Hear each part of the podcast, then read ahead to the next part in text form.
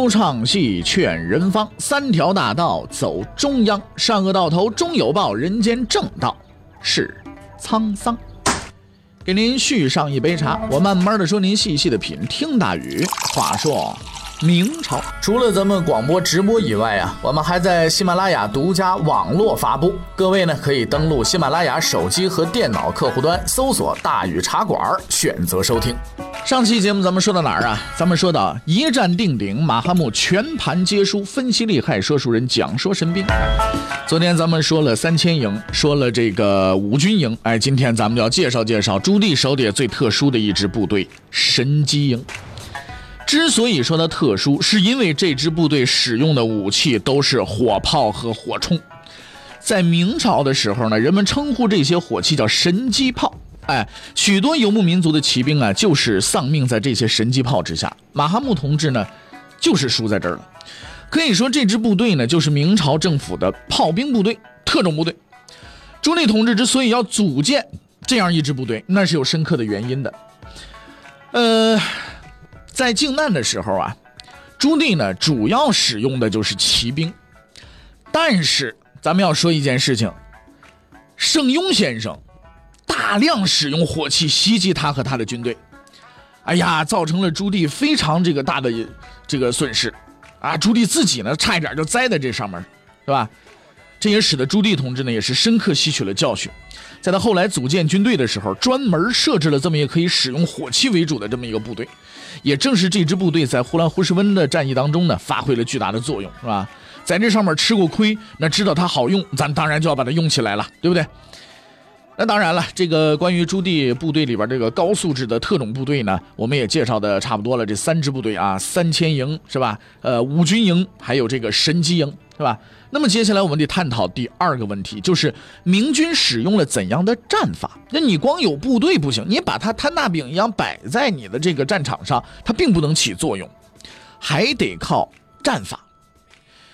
那么可能出乎很多人的意料。明军的这个战法呀是非常先进的，那到底先进到什么程度呢？啊，呃，咱们稍微的吹点小牛啊，明军的战术啊，呃，虽然不能说领先世界几百年吧，但是放眼全球，至少在当时是没有人可以望其项背的。哎，这并不是信口胡说，是有充分证据的。啊，为什么有充分证据呢？我们先说一说。在朱元璋时代呢，明朝是有徐达、常遇春、李文忠等十分优秀的骑兵将领。这些人使用骑兵作战，堪称不世出之奇才。连靠骑兵起家的蒙古人也被他们打得狼狈不堪，有本事。但是除了他们率领的骑兵之外呢，明朝在军事上还有另一招看家本领，就是火器。事实证明，中国人在发明火药之后啊，并不是说我们就把它当炮仗放了，叮咣五四就完事儿了。经过上百年的演化改进，明代时候朱元璋的军队当中已经开始大规模的使用火器了，这里边就包括火炮和火铳。而相应于擅长使用骑兵的徐达等人呢，朱元璋的手下也涌现了一大批善于使用火器作战的将领。这些将领这的将领当中的佼佼者呢，就是这个邓愈和穆英。邓愈呢是偏好使用火器的，在洪都保卫战当中，他的部下就曾经使用火器重创过陈友谅的军队。但是朱元璋时代呢，对火器战术的运用达到登峰造极的程度，却并不是他，而是谁呢？而是穆英。那个时候呢，咱们说那叫将星闪耀的年代。穆英啊，并不像徐达他们那么耀眼夺目，但是呢，穆英也是一个非常优秀的将领。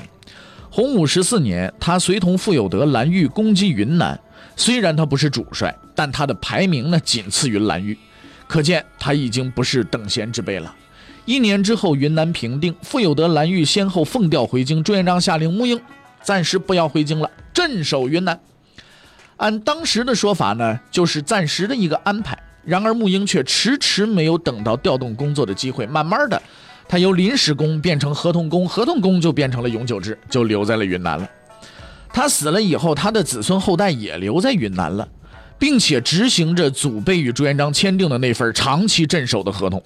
从此，穆氏就成了云南的镇守者，而这份合同的年限也确实有点太长了，二百六十来年，直到明朝灭亡为止。但也正是在这片土地上，穆英创造出了他独特的火器战法。沐英时代的云南呢，不是咱们今天看到的那个啊，什么到处的鲜花啊、美酒，少数民族唱着歌跳着舞啊，然后呢欢迎你到来，上他那花钱去，没没有这个啊。实际上，当时的云南还是一片蛮荒之地，少数民族啊，这个种类可以说各个种族、各个民族非常的多，而且以造反为日常主要活动项目的这个民族也特别的多。云南那块地方呢，地少平原，大部分地区呢都是山地，所以这个骑兵啊，在当地基本上是属于这种机动部队，没什么作用啊。大部分的军事行动啊是要靠步兵的。本来毫无组织的少数民族，应该不是训练有素的明朝步兵的对手。哎，可偏偏呢，当地有一种特产，这种特产又是少数民族喜闻乐见的啊，并且极其乐于使用的什么东西呢？大象。而大象这种动物啊，身高体盘，皮厚，不惹事，哎，但是也不怕事，是吧？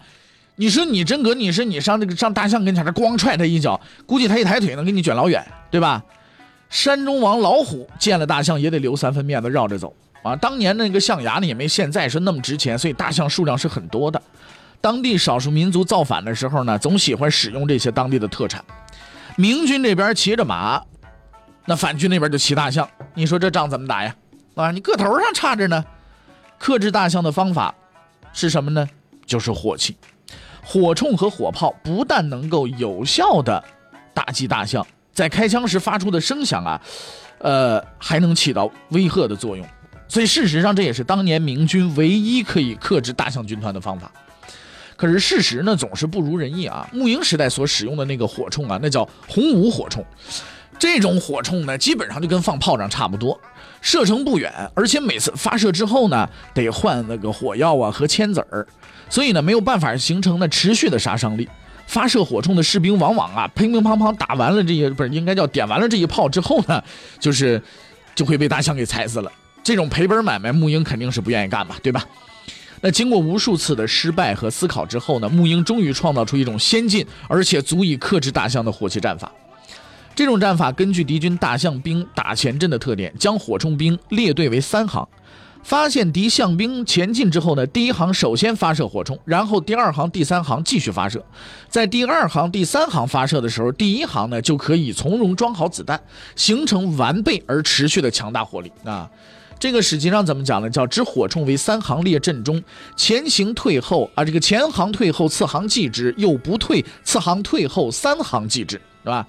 那么这种开创性的战术呢，克服了当时火铳的局限性，三行轮流开火，没有丝毫的停歇，那就跟机关枪似的了，咚咚咚打完了回来，咚咚咚又打完了回来，所以呢，就可以把任何敢于来犯之地，包括大象，打成漏斗啊。虽然说这个子弹的杀伤力不像现代子弹那么的厉害。但正是凭借这种战法呢，沐英彻底平定了云南境内的叛乱。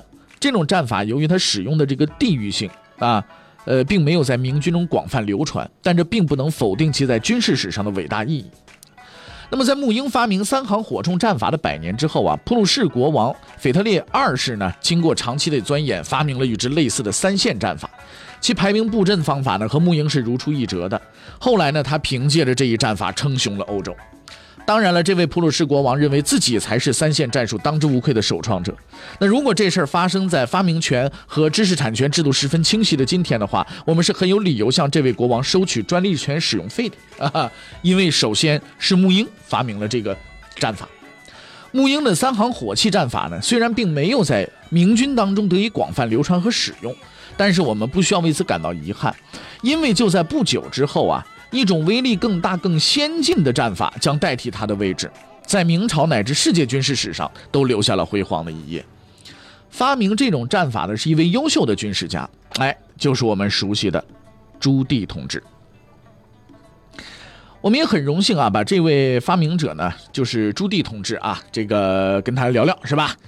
在明朝永乐时期呢，由于早期的徐达、常遇春等一群猛将都已经故去了，新一代的骑兵随着生活水平逐渐的优渥啊，这个你想生活水平高了嘛，那吃苦耐劳的精神自然就不吃一苦饭了嘛，就就逐渐的退化了嘛，对吧？就不像他们的先辈了嘛。明朝骑兵对蒙古骑兵的个体战略优势已经失去了，想要克制整日游牧抢劫的蒙古骑兵的冲击力，那就必须配合其他武力手段了。那朱棣同志根据其长期武装斗争的经验，设置了三大营，咱们也都介绍了三千营、五军营、神机营，是吧？并且呢，正式的把火炮军队引入到了明军的战斗序列里边。他希望用火器来压制蒙古骑兵的冲击，但问题在于，骑兵跟象兵不一样，象兵啊，可能跑起来呢不是那么的快，啊，那骑兵呢跑得快，对不对？由于当时火器杀伤力和射击距离以及换火药时间上的限制，即便说朱棣使用了木英的三行这个火器战法，也是没有办法抵御快速骑兵的冲击的。在总结经验教训之后呢，明军终于找到了一套能够有效克制蒙古骑兵的战法。哎，那么这个战法呢，我们给它起个名字叫什么？叫要你命三板斧战斗系统一点零啊。首先必须承认。这个名字呢是取材于这个搞笑电影《要你命三千》啊，这个也也许很多朋友可能看过电影。所谓要你命三千的武器是西瓜刀、石灰粉、毒毒药、绳子一系列工具组成啊。那么这个具体使用过程是比较复杂的啊，也很多样，什么先撒石灰粉遮住对方眼睛，然后用西瓜刀砍那玩意儿下毒，就反正就这些东西啊。当然了，我们呢要说的就是这个这个战斗方法啊。所谓的这个要你命三板斧战法的操作流程呢是这样的。首先，在发现蒙古骑兵之后，神机营的士兵会立刻向阵型前列靠拢，并做好火炮和火铳的发射准备，在统一指挥下进行一轮齐射。这一轮齐射呢，是对蒙古骑兵的第一轮打击，也就是第一板斧。神机营射击完毕之后，立刻撤退到队伍的两翼，然后三千营和五军营的骑兵会立刻补上空位，对已经受到创伤的蒙古骑兵发动突击，这是第二板斧。骑兵突击之后，五军营的步兵开始进攻。他们经常手执的是制式骑兵武器，就是这个能够呃克制骑兵的武器啊，叫什么长矛，对蒙古骑兵发动最后一轮打击。这也是明军的最后一板斧了。那么可以看出来，这是一个完整的战斗系统。明军使用火器压制敌人骑兵推进，挫其锐气之后，立刻发动反突击，然后呢用步兵巩固战场。在神机冲居前，马队居后，步卒次之。这一系统的具体使用，根据战场条件的不同各异，其细节操作过程也要复杂的多。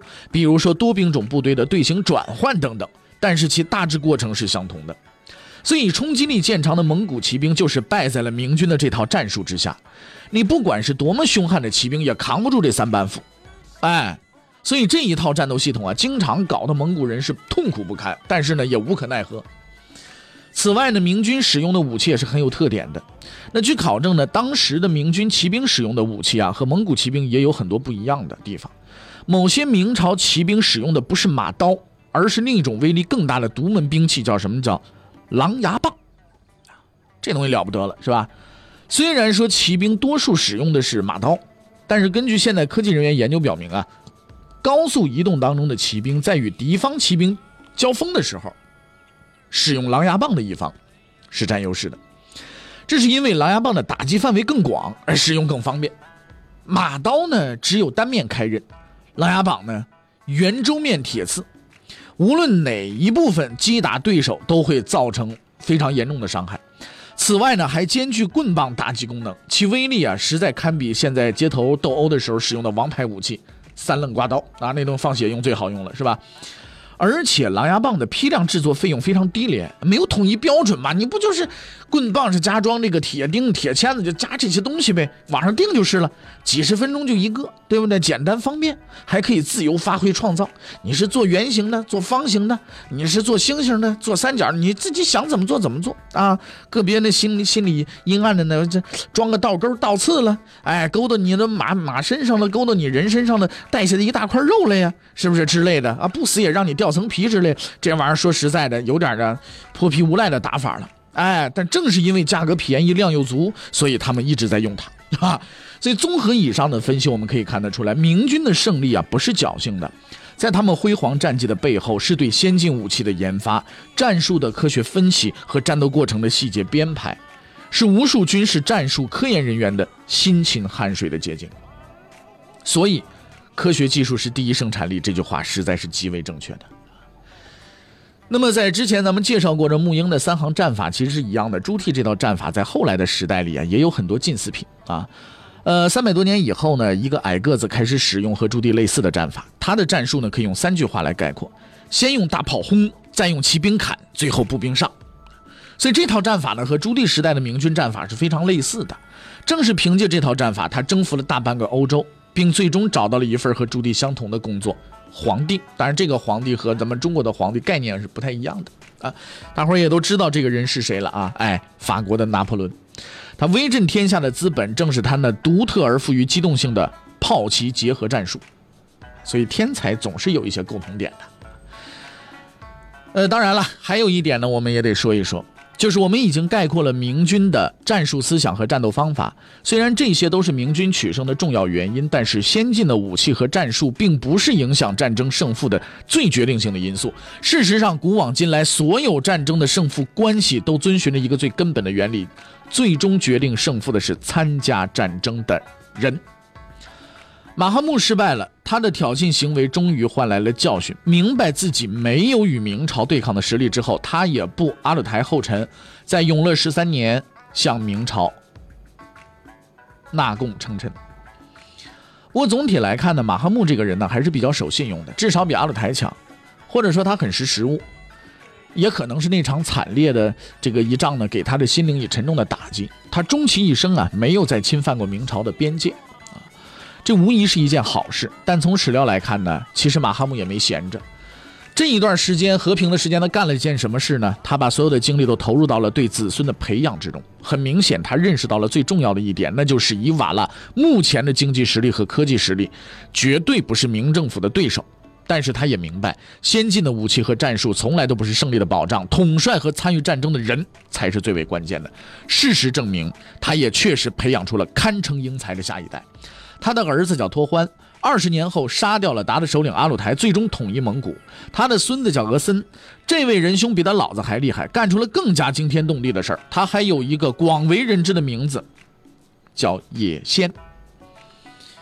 好了，这些事情都是后来的事情了，咱们按下不表。到事情发生到那个时间的时候，我们自然会说。回来说朱棣。朱棣对待蒙古部落的这种指哪打哪、横扫一切的军事讨伐呢，是非常有效的震慑了瓦剌和鞑靼。自永乐十二年征伐瓦剌得胜归来之后，明帝国的边界呢算是安静下来了。瓦剌这边奄奄一息，鞑靼呢心有余悸，不打不服，打服为止。这句俗话用在这儿是十分合适的。永乐大帝朱棣呢，就这样用武力为自己的国民创造一个良好的生活环境。而此时，永乐大典呢也已经修成了，边疆平安无事，周边四夷竞相向明朝皇帝朝贡，大明帝国可谓是风光无比。那么，朱棣在如此风光的情况之下，都有哪一些作为呢？欲知后事如何，且听下回分解。